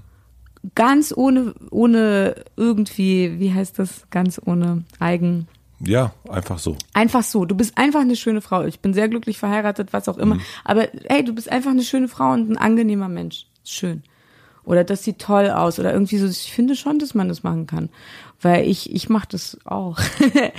ja, du kannst das auch. Also das ist mir auch schon aufgefallen, dass du das total gut kannst. Aber da ist deswegen habe ich auch erst so dieses Gastfreundschaft und und jemandem ein gutes Gefühl geben. Da bist du einfach absolut äh, Weltmeisterin, würde ich sagen. Aber das ich mag Menschen, weißt du, und ich sehe immer gerne das Schöne in Menschen und dann freue ich mich darüber und dann kann ich, bin dann so ein Plappermaul, ich kann dann auch gar nicht innehalten, weil mein Herz dann auf der Zunge liegt und dann will ich das sagen, denke, oh, schönes T-Shirt, steht dir gut. Und was sagst du als, äh, was gibst du mir als, als äh, Tipp dafür, wenn eine Frau die sagt, ah, ich habe zugenommen oder ich fühle mich zu dick oder ich habe hier ja, dies ja. und das und dann gibt es äh, gibt es den den ehrlichen Matze, der denkt, ja, das stimmt. Äh, ist mir auch ist mir auch habe ich gesehen oder oder ja, jetzt wo du sagst, ist mir auch aufgefallen, habe ich neulich wirklich gehabt die Situation. Und ich habe wirklich ich habe dann in dem Moment auch wirklich gesagt, ja, ja, stimmt. Und sie war enttäuscht. Das hat ja meistens einen Grund, warum man hm. zunimmt. Manche Leute nehmen zu, weil die gestresst sind, ja. Dann kann man, also ich denke, alles, es sind ja, es ist ja so, gerade das mit dem Gewicht ist ja ein Ergebnis von gewissen Sachen. Und Ja. dann, wenn man da irgendwie sagt, ja, stimmt, wieso denn? Hast du irgendwas? Oh, Oder das ist ein cooler Punkt. Mhm. ja. Irgendwas, kann ich dir vielleicht irgendwie helfen? Ey, oder ist ein bisschen schwer zeitlich, das alles einzuordnen. Ich finde zum Beispiel wirklich Ernährung und Alltag ist nicht so leicht. Ne? Ich möchte mich am liebsten zu ganz festen Uhrzeiten ernähren, ne, mit gewissen guten veganen Produkten, was mir aber nicht immer gelingt, ja. Ja. Was einfach das Angebot ja auch nicht oft eine mitgibt und dann schafft man nicht, sich was vorzukochen, um mitzunehmen und so weiter und so fort. Das ist ja ein Riesenthema, ne? Und dann kannst du sagen, ja, ja, ist mir aufgefallen und sag mal, ähm, wieso ist da irgendwas? Ja, aber vielleicht sollten wir, ach, ich habe auch schon überlegt, ob wir im Büro mal vielleicht Mittagspause kochen zusammen. Dann könnten wir ein bisschen mehr auf unsere Ernährung achten, einfach zusammen. Ja. Aber das äh, mit der Rückfrage, das ist ein guter, äh, also so, weil das doof fühlt sich ja immer an, wenn man sagt, nee, nee, ist mir nicht aufgefallen. Also so Ist ja eine Lüge. genau. Und das ist ja auch irgendwie auch Quatsch. Aber die die Rückfrage, das ist ein. Äh, ist, Aber halt nett, ne? Ja. Also das ist schon menschlich, also Ja. men menschlich handausstreckend. Ja. ähm, jetzt muss ich mal gucken, wie ich hier weitermache. Wir haben es ja erst schon gehabt, diesen Nachtleben, äh, als wir uns früher häufiger gesehen haben. Und mir ist es einmal auch aufgefallen, da hast du aufgelegt auf, ich weiß nicht, welchem Festival es war. Und ich habe dann gemerkt, mein, mein Alterssacktum, ähm, ich kannte ganz viele Sachen, die du gespielt hast, nicht mehr. Also ich bin so, okay, ich bin, bin okay. Und was ich immer wieder, dass ich auch in deinem Podcast äh, sich durchzieht, du bist auf dem Zeitgeist, sitzt du oben drauf. Ja. So, also du bist, du hast, kriegst mit, was gerade für Musik ist, du weißt genau im richtigen Moment, das hatten wir erst schon so einen Podcast, da warst du auch, da warst du eher da als alle anderen. Also du, du hast so, und musikalisch, du weißt einfach jetzt, das ist das jetzt und das muss man spielen und die Leute alle drehen durch und ich denke, ich kenne das alles nicht mehr, scheiße. Warum interessierst du dich, warum ist dir das so wichtig? Also was gibt ihr diese, ähm, also diese äh, Teil der Jetztzeit zu sein? Kannst du nachvollziehen, dass ich das so empfinde? Oder ist das, Ich ist, glaube, ja, ja, kann ich nachvollziehen. Ja, ja.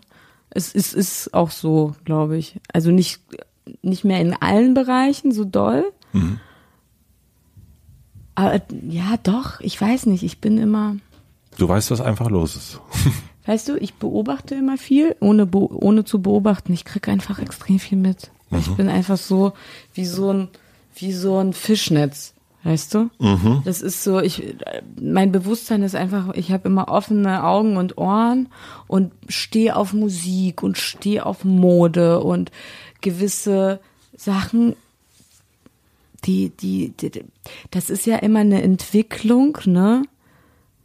Man entwickelt sich ja immer weiter und das sind immer bei mir, ich weiß nicht, ich bin dann in diesem Strom und ich entwickle mich weiter und dann kommt natürlich total homogen aus dem einen kommt dann das andere und das ist so irgendwie entwickelt es sich und ich bin dann immer so dabei. Ich weiß nicht. Es ist jetzt nicht so, dass ich mir äh, die zehn Releases der Woche immer anschaue. Es kommt einfach äh, Ich kriege auch voll vieles nicht mit, ne? Also ich krieg dann auch musikalisch, finde ich das gerade eh äh, zur Zeit die Veränderung schon krass, wie schnelllebig die Songs geworden sind. mhm, total. Dass die gefühlt nur noch zwei, drei Wochen aktuell sind und dann kommt schon ein neuer Song.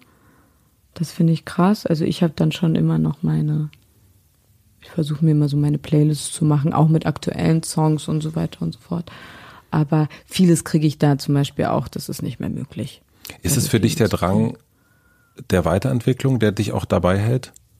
Also das hatten wir erst schon so ein bisschen, also diesen, ich habe mich auch gefragt, warum mh, sozusagen von Moderatorin zu Schauspielerin, DJ, all diese Sachen und so, aber es hat ja immer was mit einer Weiterentwicklung zu tun und nicht sagen, ich will jetzt einfach hier meinen Film da mitspielen, sondern ich will den irgendwie, ich will auch definieren, was da gespielt wird und also so und Zeitgeist hat ja auch immer was mit einer Weiterentwicklung zu tun. Es geht ja immer, immer, immer weiter und es ist immer, es ist nicht so ein Gewichte heben 50, 100, 150, also äh, da wollen wir jetzt nicht weniger machen. Ist das so ein äh, Antrieb?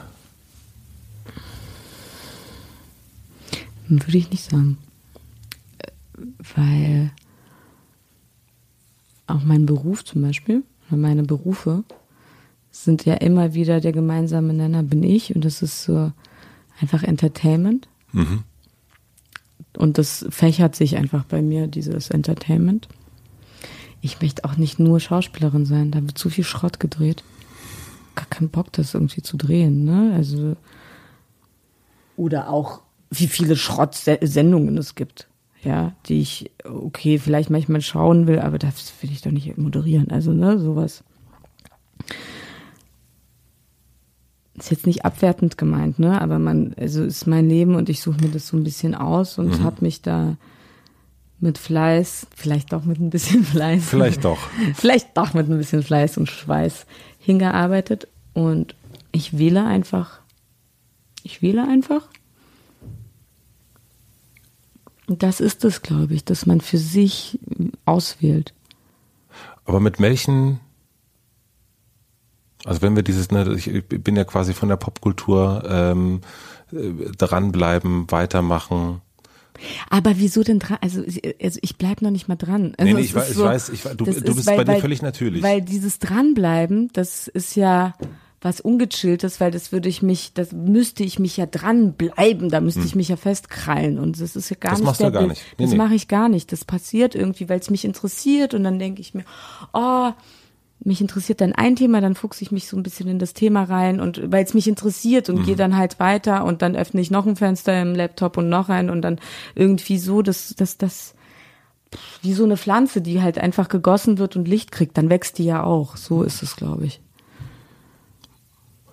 Und hat die ein Ziel, diese Pflanze? Hm. Das ist eine gute Frage. Die kann ich dir einfach nicht beantworten. Nee. Nee, hat sie nicht. Scheiße. Die Pflanze hat kein Ziel und äh, weil, wir beim Pflanzenbild sind, was braucht diese Pflanze, um zu wachsen? Also die äh, Dünger.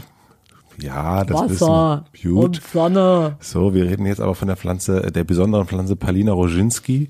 Was braucht die, um zu wachsen? Spaß und Neugier und Liebe.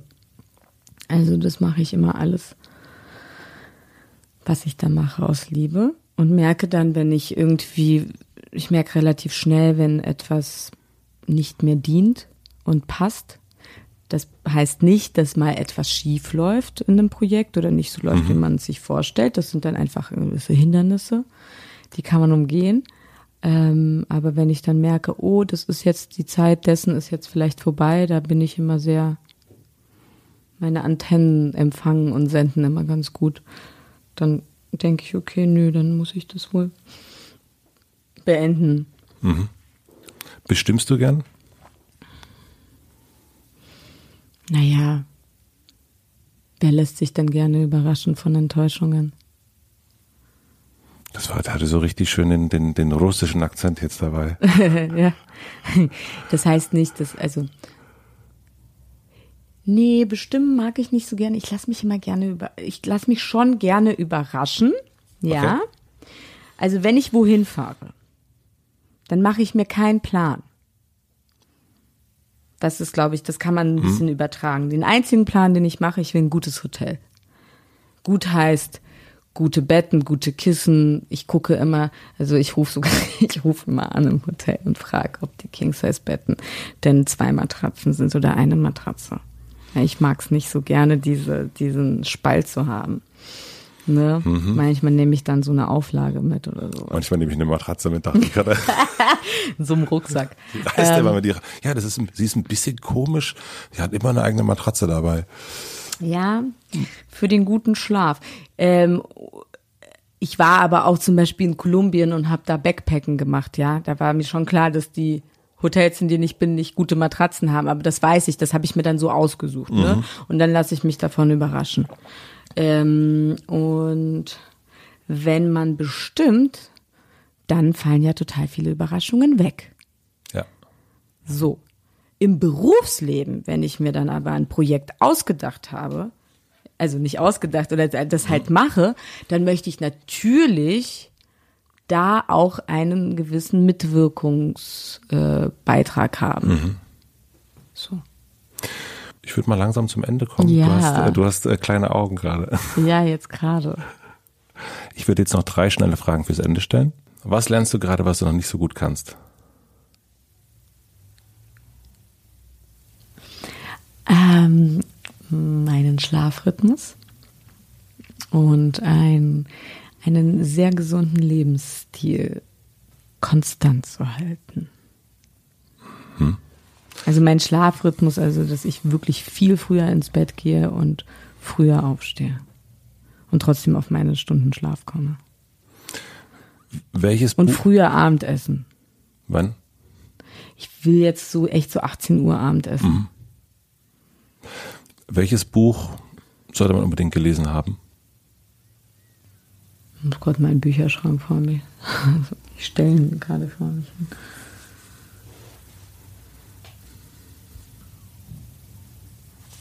Ich finde das Geheimnis des Herzmagneten super von Rainer, wie hieß er denn nochmal? Das Geheimnis des Herzmagneten, das ist ein schönes Buch. Kannst du sagen, worum es da geht? Es geht darum, für sich seine richtige Liebe zu finden und äh, einfach in einer guten, in einer guten Schwingung für sich die Liebe zu finden. Mhm. Und jetzt die letzte Frage, ist immer die letzte Frage. Stell dir vor, ich habe eine große Plakatwand für dich am Alexanderplatz. Und du darfst entscheiden, welches Wort oder welcher Satz von dir dort für eine Woche für alle BerlinerInnen zu lesen sein wird. Was würdest du drauf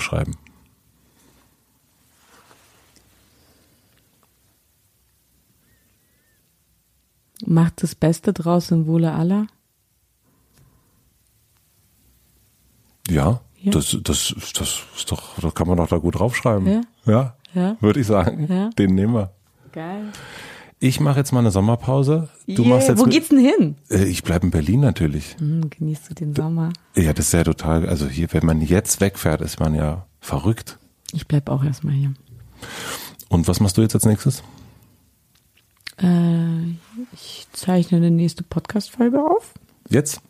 Nee, heute nicht. Mhm. Ach, heute mache ich was ganz, ganz Weltliches, Pragmatisches. Ich tausche heute meine Regale in meinem Schrank aus. Und zwar tausche ich die Schuhregale, die so schief mhm. im Schrank sind, aus.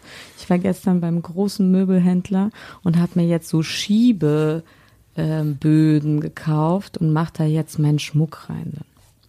Ich wünsche dir wahnsinnig. Weil ich nämlich, warte, ja. weil ich nämlich jetzt. ganz viele Schuhe aussortiert habe und ein ganzer Schuhschrank leer geworden ist.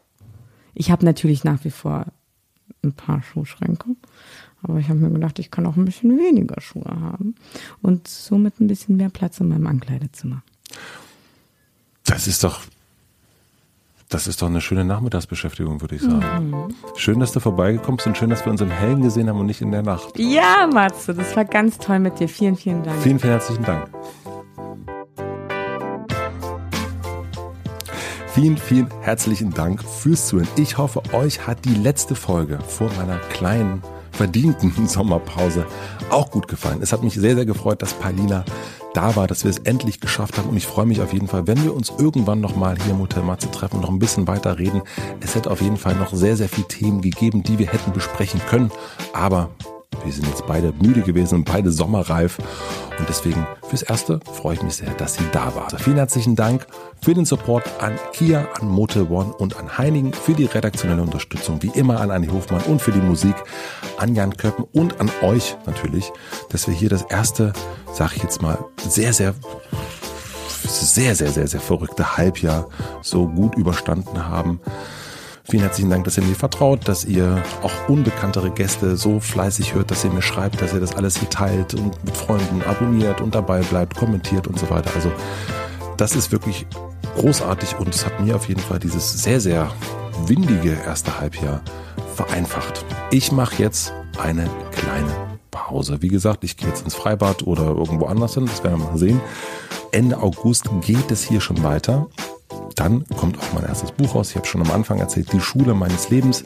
Da könnt ihr jetzt einfach mal Ecosia aufmachen und ein bisschen googeln. Ich erzähle euch ein andermal ein bisschen mehr. Und ganz, ganz magisch fängt, während ich im Urlaub bin, ein neuer Podcast mit mir an. Wie das geht, das ist Magie, pure Magie. Ihr habt vielleicht mitbekommen, während sich Hotel Matze in Hotel Quarantäne verwandelt hat, habe ich besonders häufig mit Sibylle Berg gesprochen. Es hat sich so eine kleine Podcast-Freundschaft ergeben, könnte man sagen. Und unsere kleine Podcast-Freundschaft ist jetzt eine WG geworden und die sendet ab jetzt regelmäßig. Alle zwei Wochen machen wir jetzt gemeinsam einen Podcast und die erste Folge gibt es am 2. August bei Podimo und überall da, wo es Podcasts gibt, könnt ihr reinhören. Wir haben noch keinen richtigen Namen. Jetzt stand 26. Juli, wissen wir nicht genau, wie wir den Podcast nennen. Irgendwas mit WG, vielleicht irgendwas mit unserem Namen. Wir wissen es noch nicht. Aber wenn ihr mir oder Sibylle auf Instagram folgt, dann werdet ihr es auf jeden Fall mitbekommen. Hört da unbedingt mal rein, wenn es den Podcast dann gibt. Wie gesagt, bei Podimo und überall da, wo es Podcasts gibt. Und ich gehe jetzt aber erstmal raus in die Sonne und mache ein bisschen Pause. Wir hören uns hier wieder Ende August. Ich freue mich drauf. Bis dahin, vielen herzlichen Dank für alles. Euer Matze.